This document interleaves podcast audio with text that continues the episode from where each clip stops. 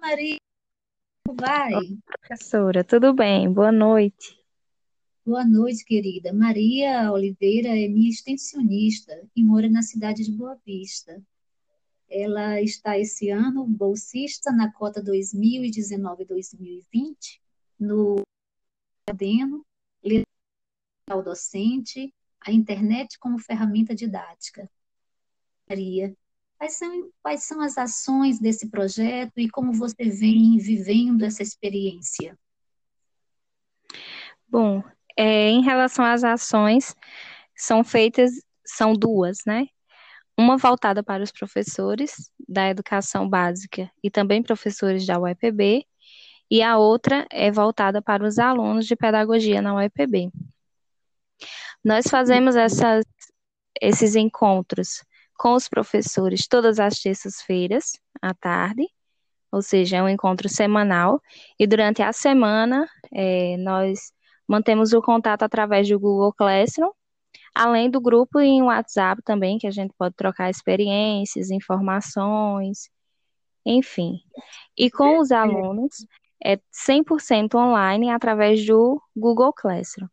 E nele nós colocamos atividades, textos, vídeos, que os alunos podem ter acesso e é, responder questionários e estar sempre é, vendo vídeos e fazendo leituras. É verdade. Na realidade, este é um grupo de estudos online. E nós já estamos no Isso. terceiro período de trabalho com eles.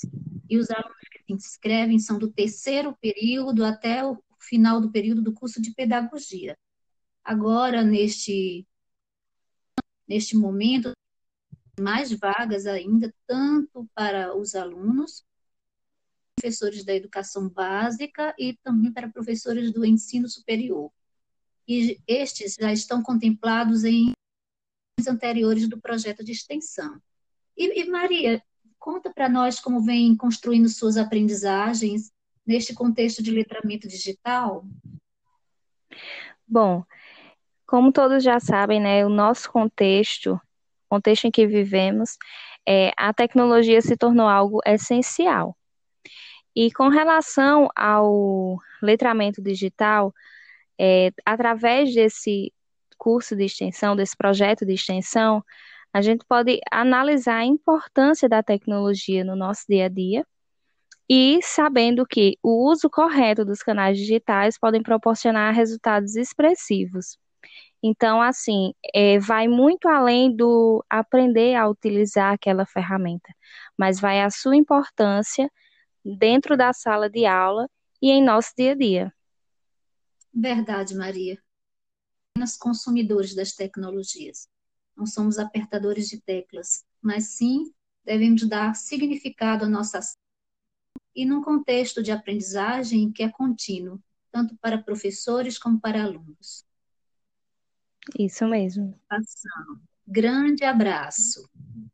Grande abraço, professor, e obrigada pelo convite.